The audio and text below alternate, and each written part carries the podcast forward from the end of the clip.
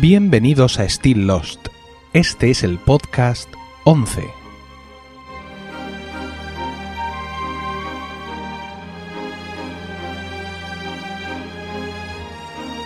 Muy buenas, espero que estéis todos bien en el momento de escuchar este podcast y dispuestos a pasar un rato juntos rememorando nuestra serie favorita. Vamos a empezar con las reacciones o comentarios que por diversos medios he recibido respecto al podcast anterior. Y es que ha gustado mucho. No, sé si precisamente por encontrarme acompañado de más gente o por la propia temática en sí de este podcast 10, que era un especial sobre la primera temporada, un debate con mis amigos y grandes fans de Lost, Andrés Mirabete y Ángel Covacho, los cuales por cierto han disfrutado mucho con la experiencia y han prometido que si os gusta pues volveremos a repetir. Curiosamente los comentarios en el blog se han centrado en las apariciones de el padre de Jack barra el humo negro y creo que Ricardo Cosán ha hecho un análisis ya suficiente, allí lo tenéis por escrito para establecer unas bases en las cuales podamos de aquí en adelante discernir cada una de las apariciones que, que veamos.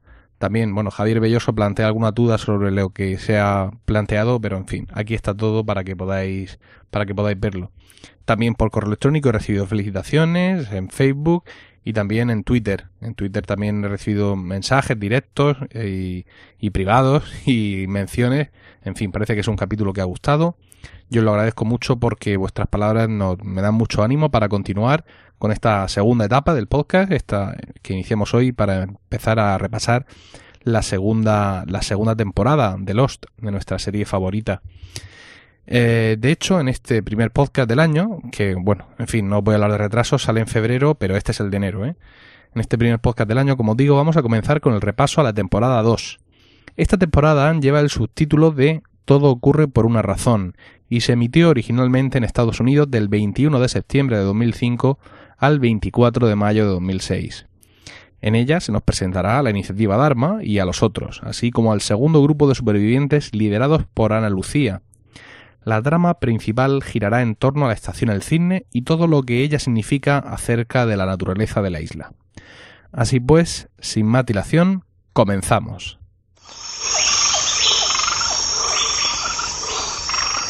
El capítulo 1 de la segunda temporada se titula en inglés Men of Science, Men of Faith, que lo que traducido significa hombre de ciencia, hombre de fe.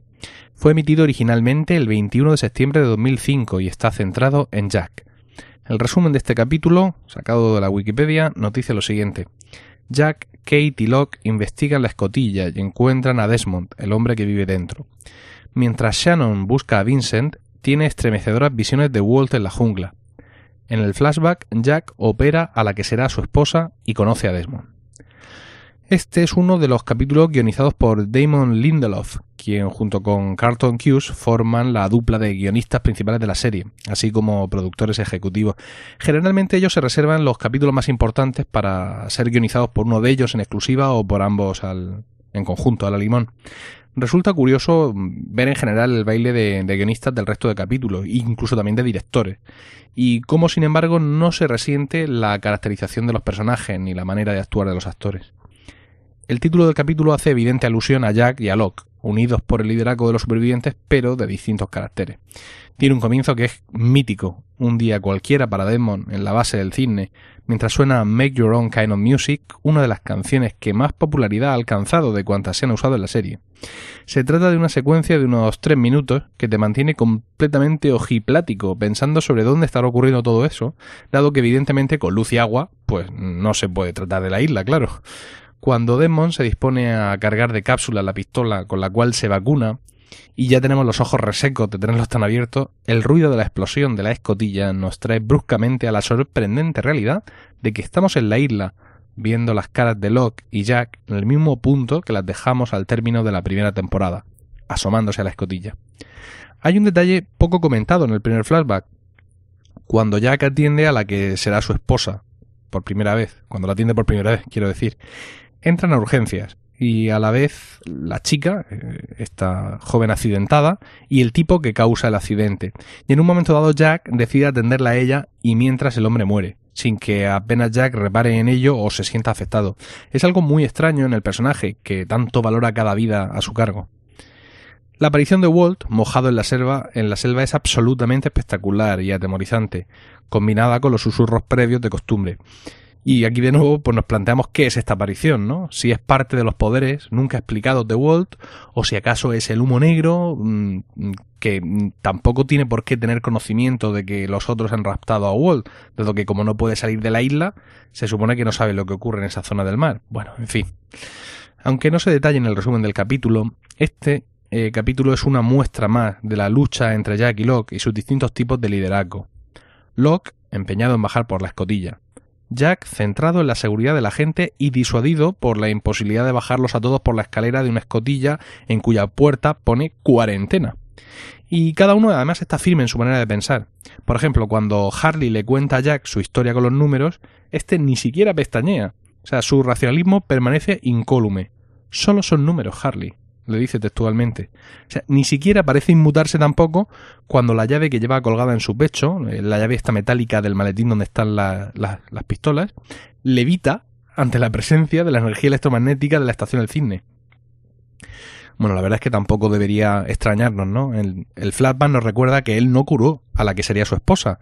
Él pensaba que la operación había fracasado y se lo cuenta con lágrimas, porque realmente pues, la, la operación no podía sino fracasar debido a la gravedad de las heridas y él fue el primer sorprendido ante el milagro de la recuperación de la chica.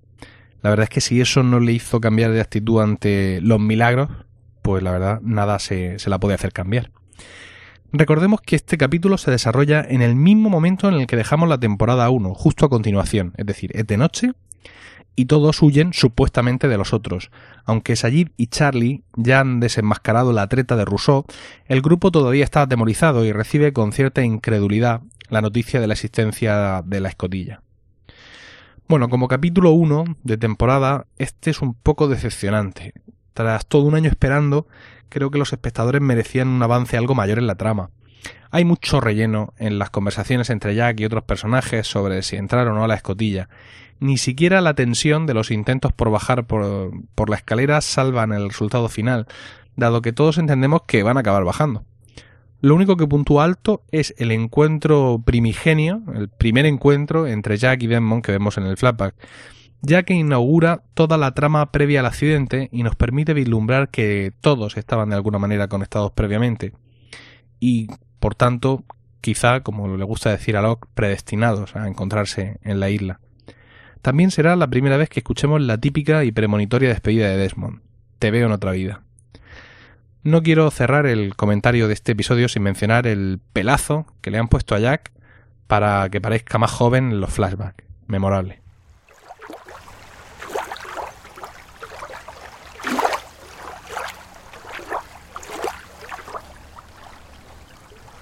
El capítulo 2 de esta segunda temporada tiene por título Adrift y fue emitido originalmente el 28 de septiembre de 2005 y está centrado en Michael. Michael y Sawyer consiguen volver a la playa. Conforme llegan, ven a Jean salir huyendo de los arbustos, perseguido por un grupo que creen que son miembros de los otros. En la escotilla, Desmond obliga a Locke a pulsar en un ordenador una secuencia de números, la misma que sirvió a Harley para ganar la lotería. En el flashback vemos a Michael ceder la custodia de Walt a su madre cuando éste contaba con dos años. Este ha sido el escueto resumen que hemos encontrado en la Wikipedia sobre este capítulo 2 de la segunda temporada.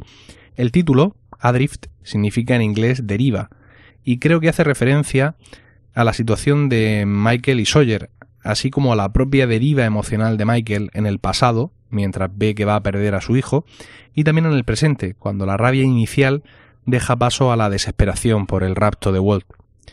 Irónicamente, este capítulo supone un paso atrás en la narración de los hechos, si en el primer capítulo dejábamos a Jack apuntando a Desmond mientras éste encañonaba a Locke, en este capítulo vemos toda la acción previa, esto es, desde la caída de Kate bajando por la escotilla hasta justo esa escena con la que acaba el capítulo 1. El único avance real se produce en la trama de la balsa, ya que vemos cómo Sawyer y Michael consiguen sobrevivir a la explosión de la misma y llegar a la playa. Pero vemos poco más, porque una vez más la acción termina justo ahí, con la aparición de Jean perseguido por Mister Echo y los demás. Dentro, dentro de las cosas destacables del capítulo está la aparición del logo de la estación del Cisne. En el capítulo de presentaciones también tenemos la primera aparición del tiburón Dharma, con el logo grabado en su cuerpo. Era uno de los animales sujetos a experimentos por parte de la iniciativa Dharma y seguramente quedó libre tras la purga. Para ver el logo tatuado en, en su cuerpo necesitaréis o el Blu-ray o alguna versión en HD y pasarlo a cámara súper lenta porque no, no es fácil de ver. También vamos a ver la despensa, la famosa despensa de, la estación del cine, de donde Kate coge una chocolatina Apolo antes de deslizarse por los conductos del aire. Aparece también por primera vez el Apple II, del que ya he hablado mucho, donde Desmond introduce los números. Al verlo, Locke dice, no he visto uno de esos desde hace 20 años. Normal. En el flashback podemos ver cómo la hija de puta, perdón, de la madre de Walt, consigue una abogada igual de hija de puta que ella, lo cual, pues la verdad es que es difícil. Eh, todo esto para conseguir que Michael renuncie a la patria potestad de Walt y que su novio Brian lo pueda adoptar. El haber perdido tantas veces a Walt es la explicación de que el juicio de Michael se vea nublado por completo cuando se trata de recuperar a su hijo, siendo capaz de mentir, traicionar e incluso matar a sus compañeros supervivientes. De nuevo, este capítulo prolonga el lento arranque de la serie en esta segunda temporada. Las escenas de Michael y Sawyer discutiendo en alta mar en los restos de la balsa son excesivas y completamente irrelevantes para la trama y la definición de los personajes, los cuales ya están de sobra caracterizados. La escena en la estación del cine es reveladora de ciertos detalles importantes, como la cuenta trate 108 minutos, pero podrían haberse montado perfectamente en el capítulo 1, dado que es mucho más relevante de lo que se mostró en dicho capítulo inicial de temporada. Tenemos en esta segunda temporada un arranque lento de esos que tanto y tanto desesperan a los televidentes.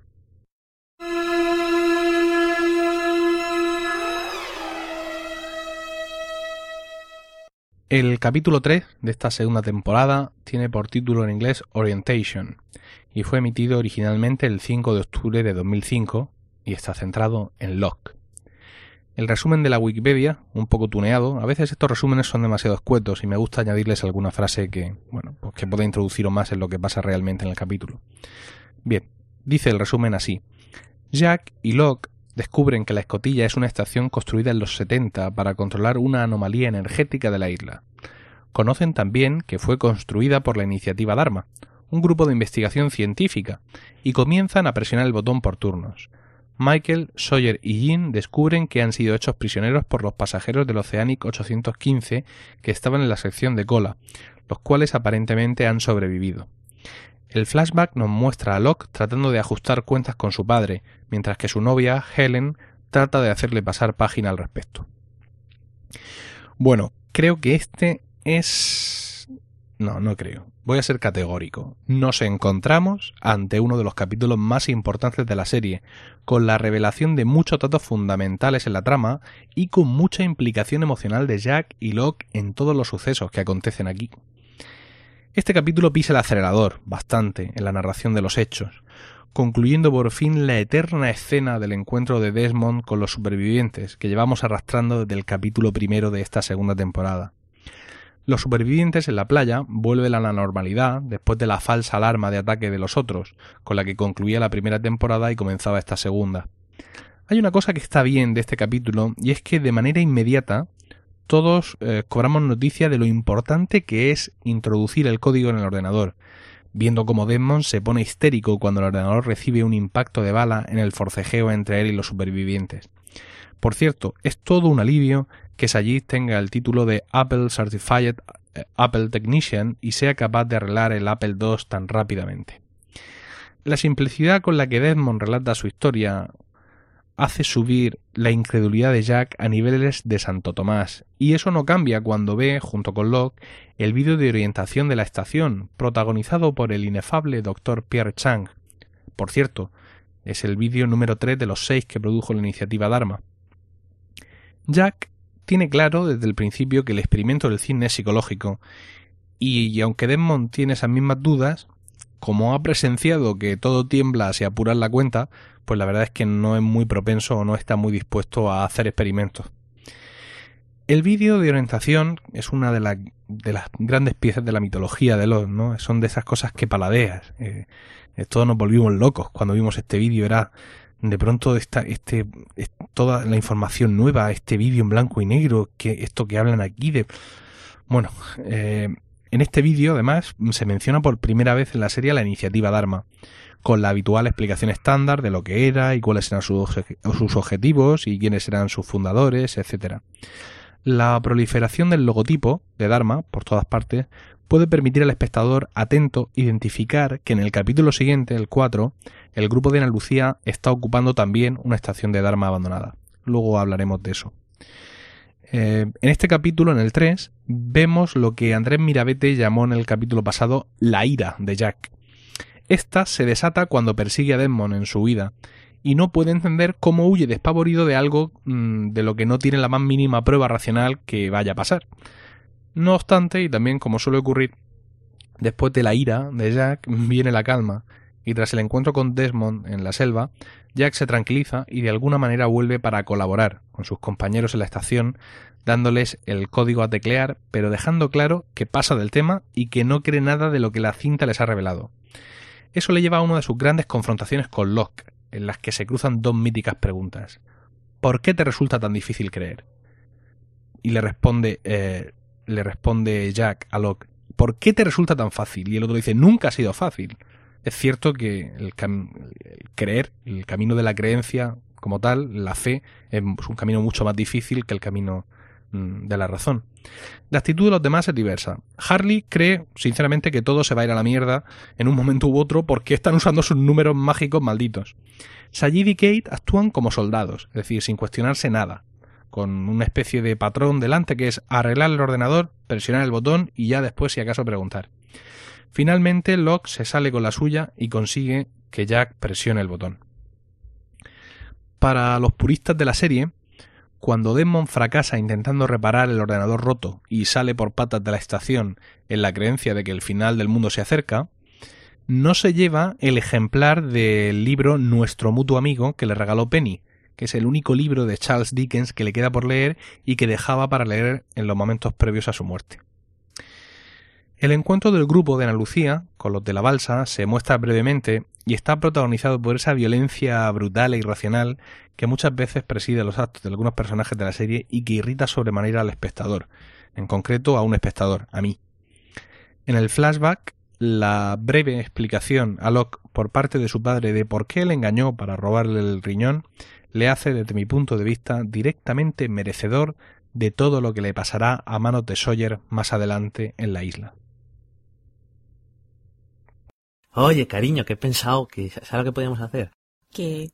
Pues un, podcast, tú y yo. Mm, ¿De qué? Pues no sé, hablamos de lo que nos gusta, hablamos de series, podemos hablar de películas. ¿De Lynch? Mm, nada, yo creo que mejor hablamos de películas malas, que eso le gusta más a la gente, le hace más gracia. Mm, vale. Podemos hablar de cocina, que nos gusta. Ay, sí. Y podemos reírnos de Dollhouse. ¿Qué? Bueno, eh, de todo lo que ha hecho Whedon. ¿A qué hoy duermes en el sofá con el gato? Pero es que ocupa mucho espacio y no me deja dormir. A cascarla.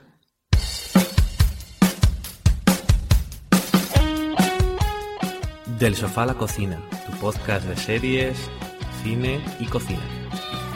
Y gatitos. Del sofá a la cocina. Punto com.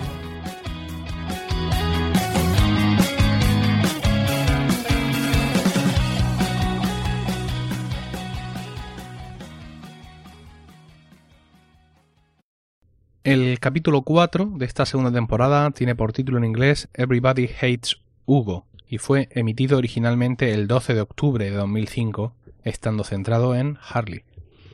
Vamos allá con el resumen del capítulo que dice lo siguiente. Los supervivientes de la sección de cola llevan a Michael, Sawyer y Jean a una estación de Dharma abandonada. Harley recibe a regañadientes la difícil tarea de racionar la comida encontrada en la escotilla. Claire y Shannon encuentran la botella con mensajes que iba en la balsa y deciden compartir su hallazgo con Sam. En el flashback, Harley renuncia a su trabajo y su mejor amigo se vuelve contra él cuando descubre que le ha tocado la lotería. Bueno, eh, como tenía que ser normal, entre los supervivientes de la playa empiezan a circular rumores y empieza a despertarse el interés por lo que hay en la escotilla.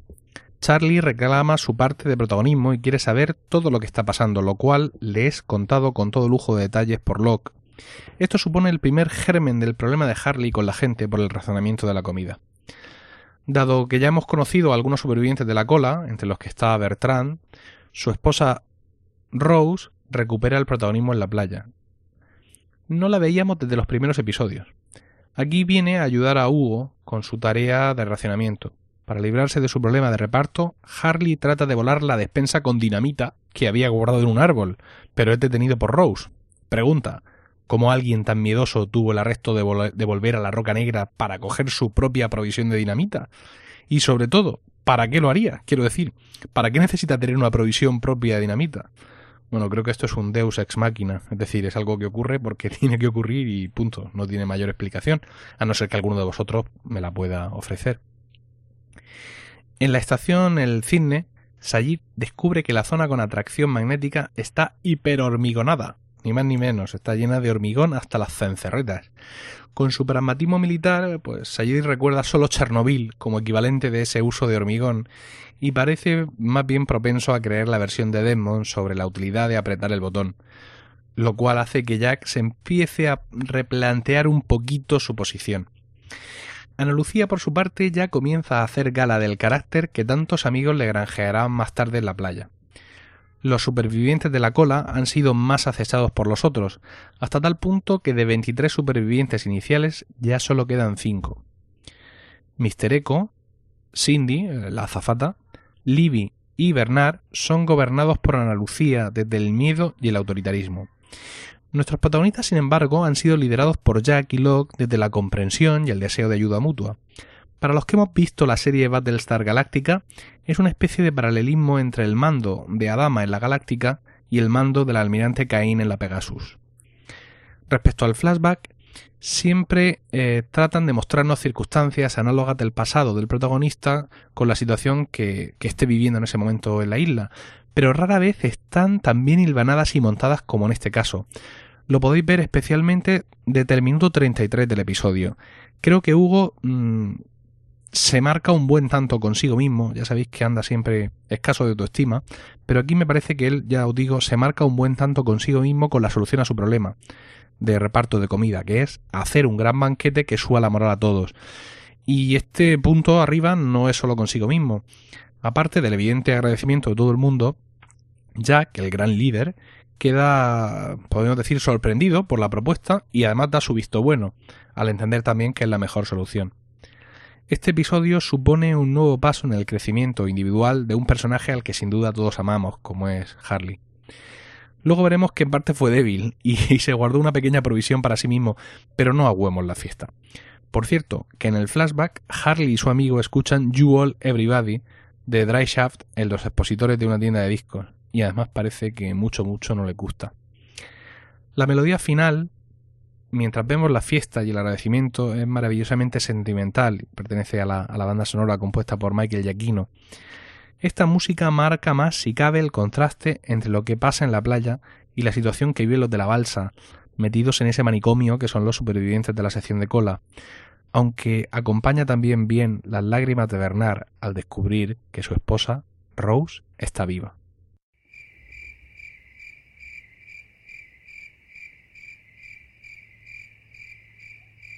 El capítulo 5 de esta segunda temporada se titula And Found, con puntos suspensivos delante, ¿no? And found significa y encontrado, y es como si nos pusieran delante un título que fuera el final de una frase, algo así como perdido y encontrado. Eh, ahora veréis el significado de esto. Fue emitido originalmente el 19 de octubre de 2005 y está centrado en San y, y Jin. Vamos con el resumen mm, sacado de la Wikipedia que dice que Michael escapa del grupo de Ana Lucía para buscar a Walt y Jean y Mr. Echo salen tras él y ven a los otros. San busca y encuentra su anillo de bodas perdido mientras teme por la vida de su marido. En el flashback vemos las vidas de San y Jean antes de conocerse. Si el capítulo anterior supuso una nueva ralentización en el ritmo de los acontecimientos, este supone una parada en seco, gracias sobre todo a la longitud e intrascendencia del flashback dedicado al matrimonio Kwon. Solo se avanza en la trama del grupo de Ana Lucía. Como hemos dicho anteriormente, en este capítulo se puede ver que la estación donde está el grupo de Ana Lucía es La Flecha. Es una estación dedicada al desarrollo de estrategias de defensa y reuniones de inteligencia. Poco más se sabe de ella, puesto que no existe cinta de orientación. Su grabación, la grabación de esta cinta, fue interrumpida el día que acudió el incidente, precisamente. No obstante, se supone que para el tiempo de la purga ya había sido abandonada. En el capítulo 7 de esta temporada veremos cómo es encontrada y explorada por el grupo de Ana Lucía. El resto de miembros de la expedición de Ana Lucía parecen no compartir sus métodos, pero tampoco lo manifiestan abiertamente. Tratan, eso sí, de ser amables, como por ejemplo Libby con Michael o, Miguel, o Mr. Echo ayudando a Gina a encontrar al propio Michael. Pero se nota que han pasado las de Caín y que además no se han andado con chiquitas precisamente, como así lo atestigua el cadáver de Goodwin empalado en mitad de la selva. Recordemos que Goodwin eh, era, un, era el amante de Juliet y que Ben le mandó, o sea, era un miembro de los otros, quiero decir, y amante de Juliet. Y Ben le mandó de infiltrado a la sección de cola con la secreta esperanza de que moriría, como así sucedió. En el apartado Qué pena da, mm, destacaría la cara de San cuando este medio novio calvo que tenía le dice que la quiere usar de tapadera para una novia americana, aunque luego sabemos que acabarán teniendo un romance durante el matrimonio de ella con Jean, lo cual llevará al suicidio de este muchacho tras un encuentro con el celoso marido. Como detalle espeluznante del capítulo, quiero nombrar el grupo de los otros que desfila ante los ojos de Echo y Jean, destacando la niña pequeña que todavía arrastra su osito cogido de una cuerda. Es tremendamente espeluznante, la verdad, e-, esa imagen y además muy bien rodada y muy, muy bien preparada. Todos esos pies descalzos y sucios contrastan con lo que sabemos de la acomodada vida que los otros llevaban en, en su poblado. Como momento muy, muy bonito, pero además muy bonito de verdad, es el, el momento en el que por primera vez se, se conocen Jin y San.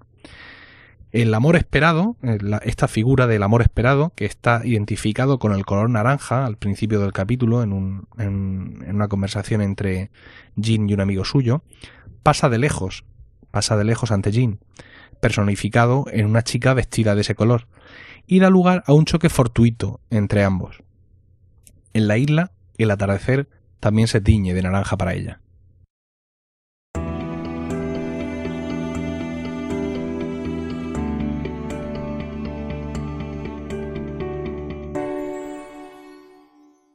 La web de Lost de hoy nos lleva a un documental sobre perdidos llamado Lost, Unraveling the Mystery.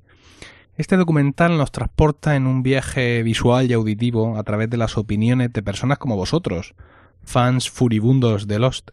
Desde el humo negro hasta cualquiera de los personajes que amamos y odiamos, estos fans de Lost abundan en sus teorías y controversias, tratando de desvelar el misterio de Lost.